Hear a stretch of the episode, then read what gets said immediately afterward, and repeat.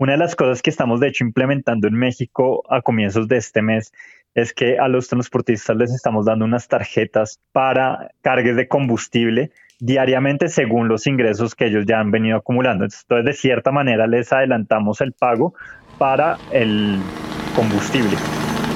Transpodcast, el podcast de transporte.mx. Escucha cada semana entrevistas con los personajes más importantes del mundo del transporte y la logística.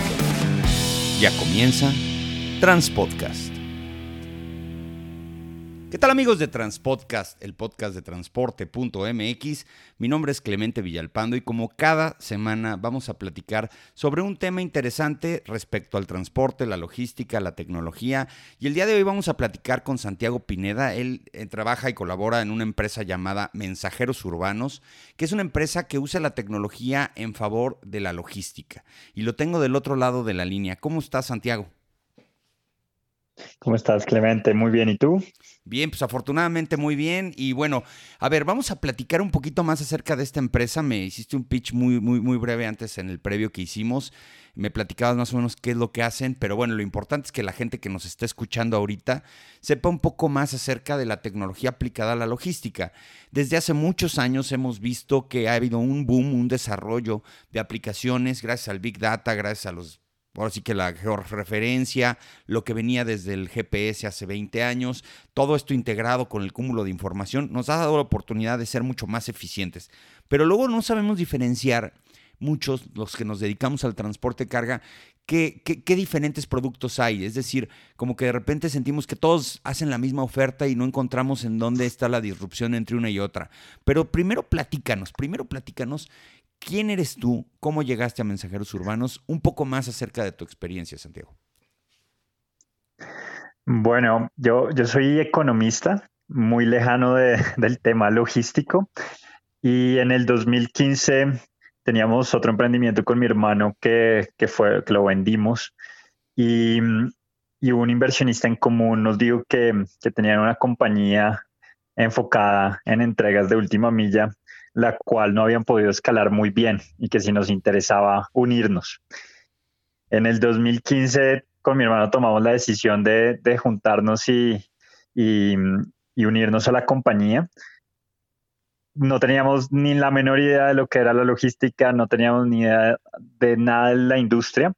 Em, la compañía se enfocaba más que todo a lo que eran entregas de hacer todo lo que eran los la radicación de facturas o radicación de documentos para pequeñas y medianas empresas a través de un modelo de economía colaborativa. Em, cuando nos unimos a la compañía, un poco nos enfocamos mucho más a, a, ver qué más podíamos construir de servicios con la red de conductores que ya teníamos dentro de la red. Ahí entramos a hacer todo el tema de delivery para, para restaurantes, para farmacias, para supermercados, para tiendas de conveniencia y en el 2020 entramos mucho más fuerte a, todo lo que son las entregas para e-commerce eh, y para retailers. Oye, a ver, si no, me falla, la historia. si no me fallan mis estudios en relaciones internacionales, eres colombiano. Soy colombiana, así Ok, muy bien, perfecto. Porque te lo, voy, te lo comento por lo siguiente, es Colombia y México, para mi punto de vista, son países muy similares. Son países que tienen características eh, económicas muy similares, muy parecidas, el, la distribución de la población, de la riqueza, etcétera, etcétera. E, es como más o menos similar. He tenido la oportunidad de ir algunas veces a, Colombia y me ha dado esa percepción.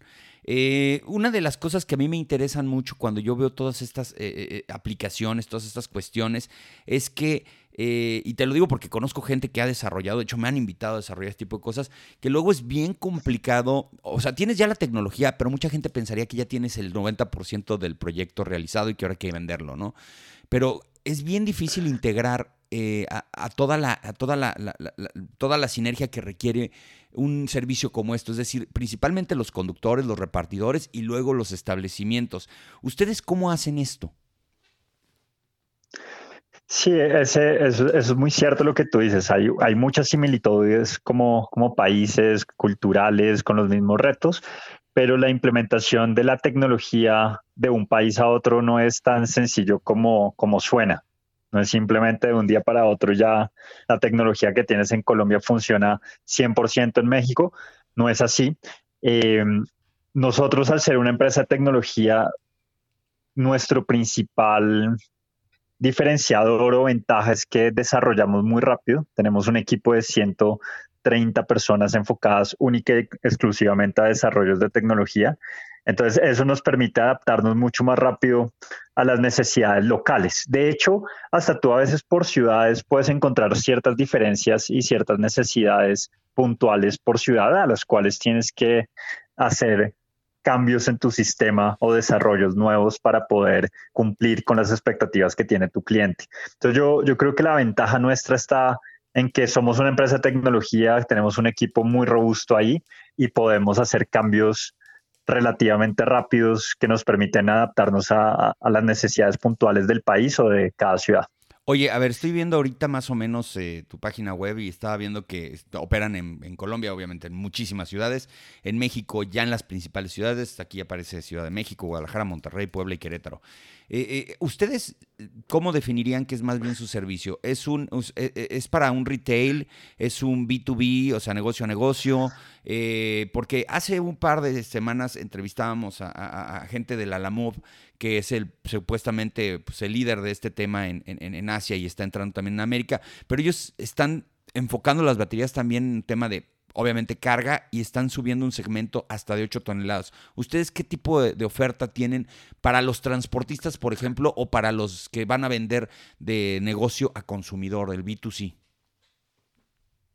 Sí, nosotros somos una empresa que, es la principal es clientes, es un B2B2C, es decir, nuestro cliente es la farmacia, el supermercado, el retail, el e-commerce, pero le hacemos la entrega al, a su consumidor final. Em, también tenemos B2B, entonces trabajamos mucho con muchas empresas de consumo masivo para la distribución de sus productos a changarros y tiendas de barrio.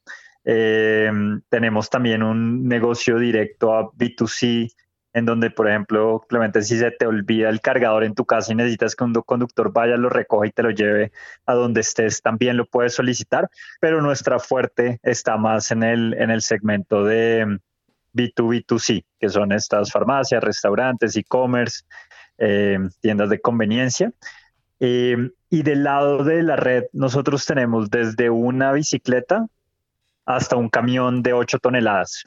Entonces, eso nos permite también tener una flexibilidad muy grande en los tipos de producto que podemos transportar, como también en la rapidez en que asignamos un vehículo. Entonces, como te comentaba, em, en, nuestro, en nuestro servicio express o el servicio on demand, como nosotros lo llamamos, estamos asignándote un vehículo en menos de 10 minutos y está llegando a tu puerta en menos de 15 hacer la recolección y entrega del producto. Oye, eso es lo que, lo que nos diferencia. A ver, por, ejemplo, aquí, pues este podcast tiene un sesgo hacia el transportista. Si yo, por ejemplo, soy transportista y de repente digo, bueno, voy a intentar hacer este tipo de, de, uberización que le llamaron así en México un tiempo de mis servicios, eh, compro un vehículo, vamos a hablar un, un rabón, porque son 8 toneladas, con carrocería, me registro en la plataforma, eh, prendo mi aplicación y espero que alguien solicite un servicio.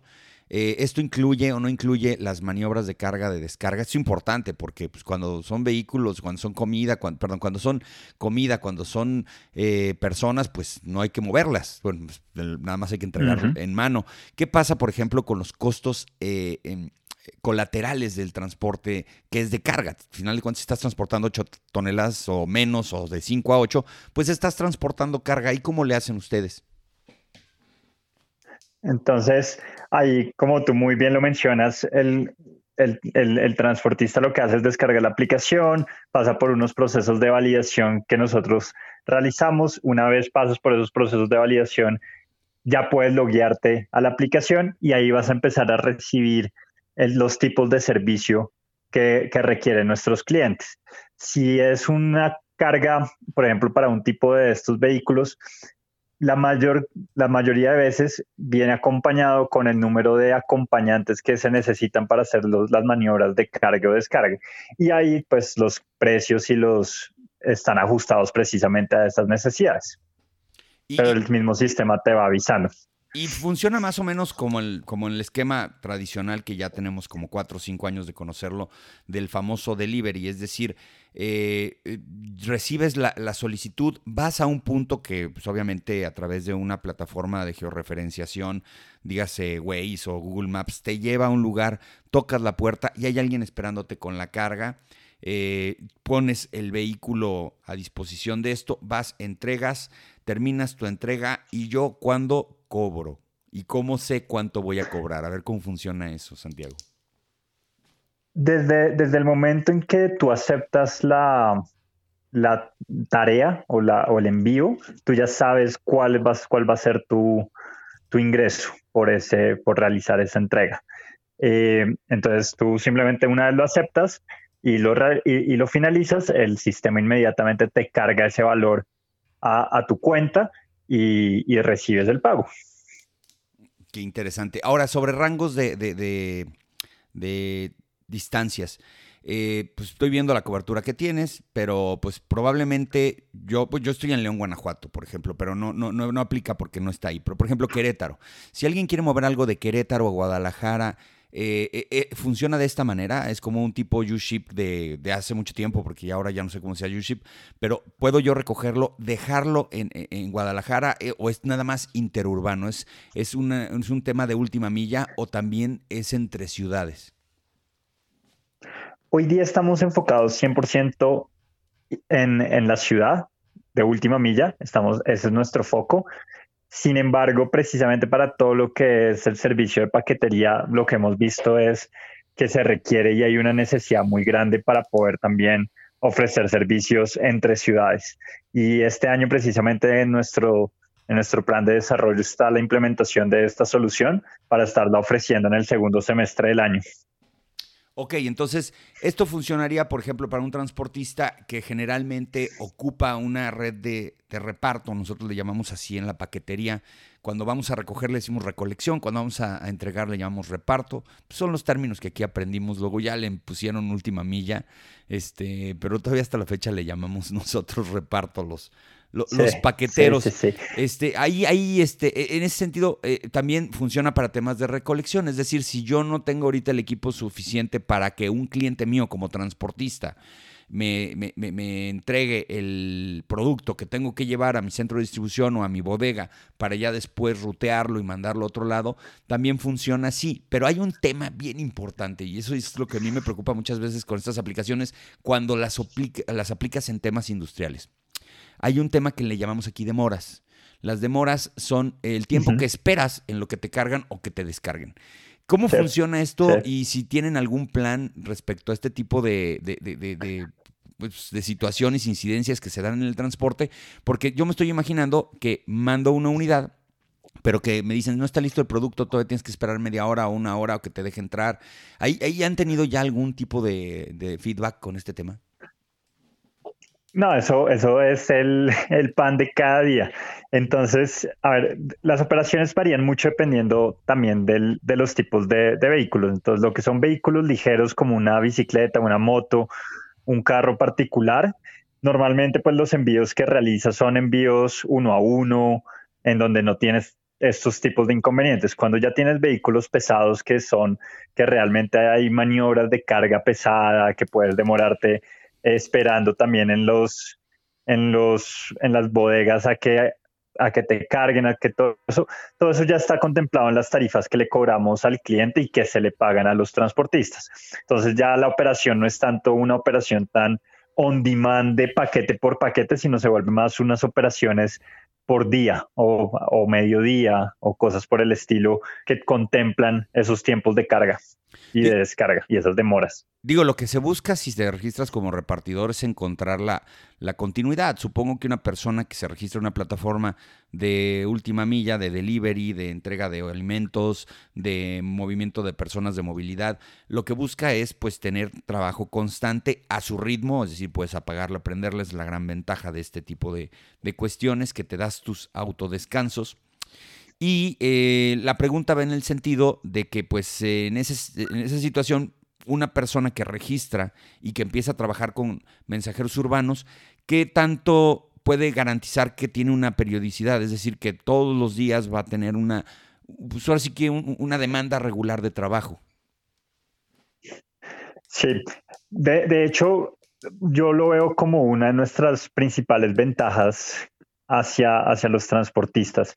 Y tú conocerás mucho mejor el mercado mexicano, pero de las cosas que hemos aprendido acá en Colombia y, lo poco que hemos visto en México es que el, dueño del camión, el hombre camión, suele ya estar, antes de las aplicaciones, estaba vinculado como a un a una cooperativa, por llamarlo de alguna forma, en donde les iban enviando las operaciones que, estaban disponibles.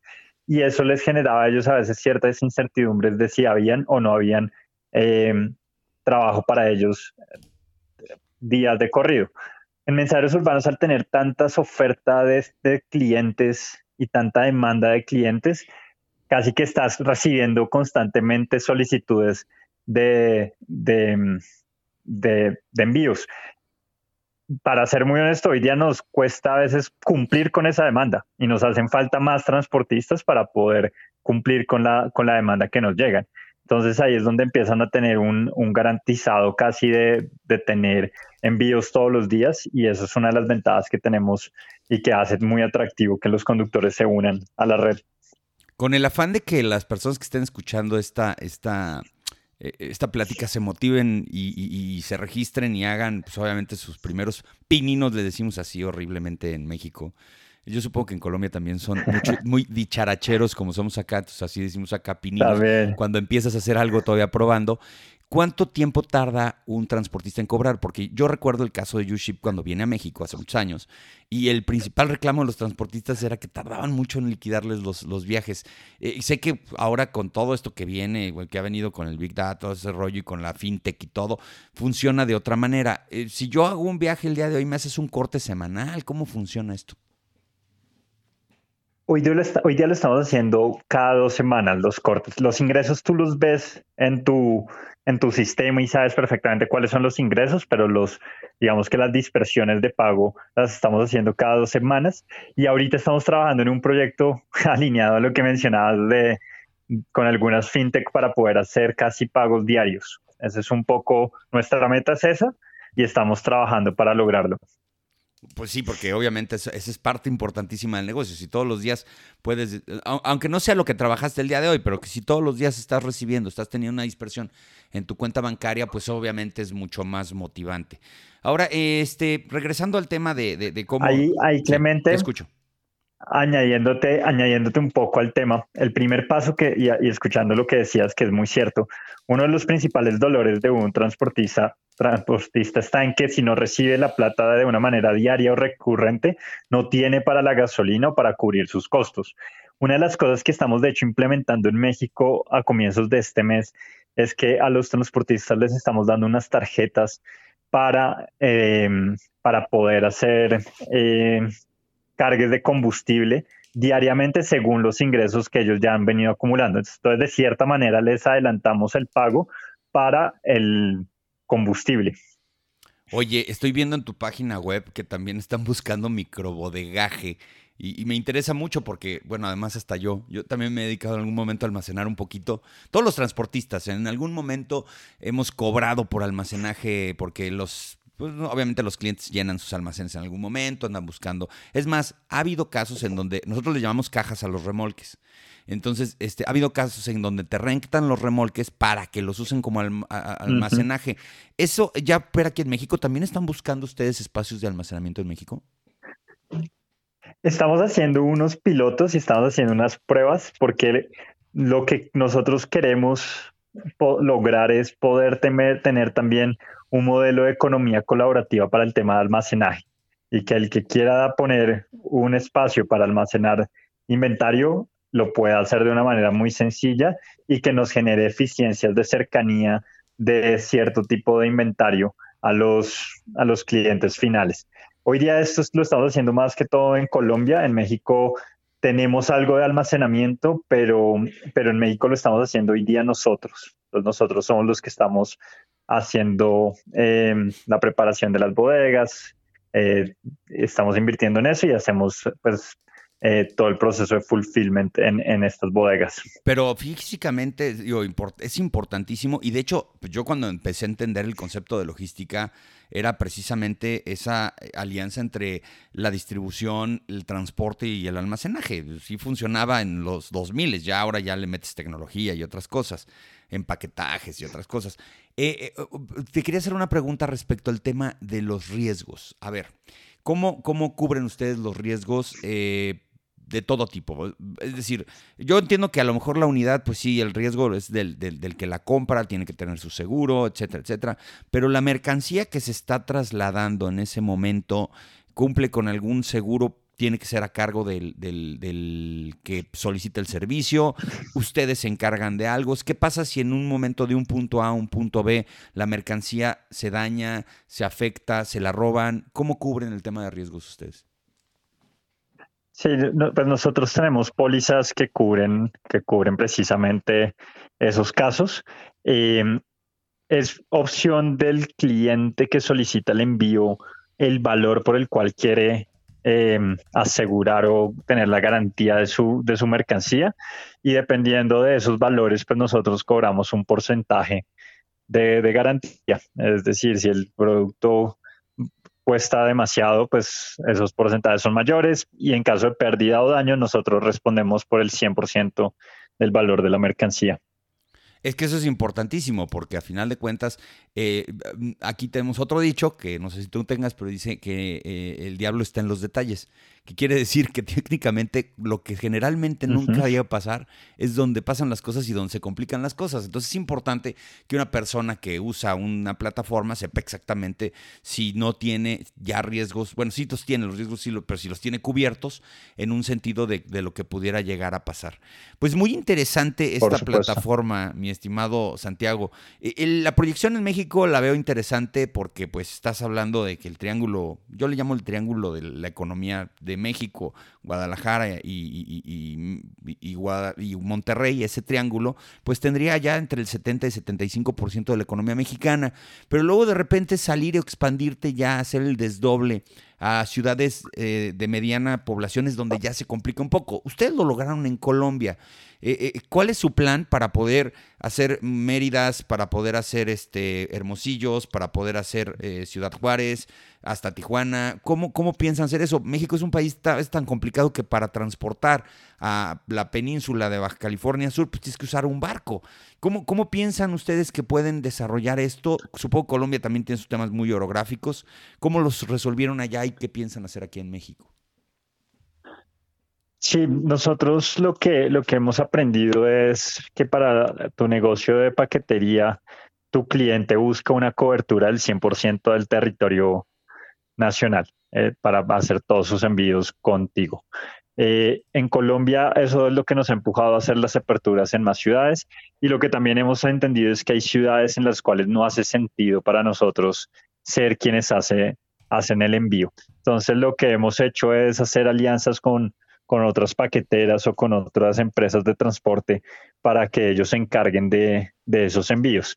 Algo así es lo que tenemos también pensado en México. Este año nuestro objetivo es aperturar 12 ciudades más en México Em, y empezar a hacer también esas alianzas con, con otras empresas de transporte para que poder llegar a muchas más ciudades. Oye, ya casi por último, eh, bueno, dices que estudiaste economía, por lo cual seguramente estás involucrado en los procesos de, de cálculos en materia de pagos. Eh, ¿cómo, ¿cómo, es este tema? ¿Es como las tarifas dinámicas que luego tienen Uber y todas estas plataformas? ¿O yo puedo de alguna u otra manera, si ocupo este servicio, tener la certeza y la seguridad de que los costos son fijos? ¿O cada vez que me meta la aplicación me va a cotizar y voy a saber si me conviene o no me conviene? Porque eso pasa en los negocios. En los negocios tú quieres calcular tus costos fijos y decirle, yo hacerle llegar todos los días una tonelada a este cliente me va a costar tanto. Todos los días se va a revaluar. ¿Cómo funciona eso? También depende mucho del tipo de, servicio. Entonces, todo lo que es servicio express on demand, cobramos al cliente por distancia recorrida. y el transportista se lleva un porcentaje cercano al 80% de ese valor en, ese, en ese envío. Ahí digamos que ya tenemos medido más o menos cuáles son los costos y ganancias esperadas por kilómetro recorrido, entonces basado en eso es que calculamos las tarifas. Ya en lo que es paquetería, ya mm, es un, es un cobro basado en número de paquetes que, que, mm, que, transportes. Y como tú muy bien lo dices, el transportista y el conductor pueden entrar a la aplicación, ver cuáles son los kilómetros que debe recorrer, cuántos paquetes debe entregar y cuánto es el ingreso que va a recibir por, ese, por esa tarea. Al final, eso lo vas aprendiendo casi que en el día a día porque tú sabes si este envío lo asignaste rápidamente es porque es un envío que, que estás pagando bien si es un envío que se te demora mucho en encontrar un conductor que lo acepte, es porque seguramente no tiene las mejores condiciones de pago y ahí empiezas a hacer ajustes para poder em, incentivar a que lo tome. Es decir, es más o menos parecido a lo que pasa en las plataformas de movilidad. Yo prendo mi plataforma, estoy en mi oficina, ahí está mi camión disponible y de repente aparece en mi pantalla, hay este viaje, ¿lo quieres tomar sí o no? ¿Así funciona? Tal cual. Tal cual, tal cual. Así te funciona.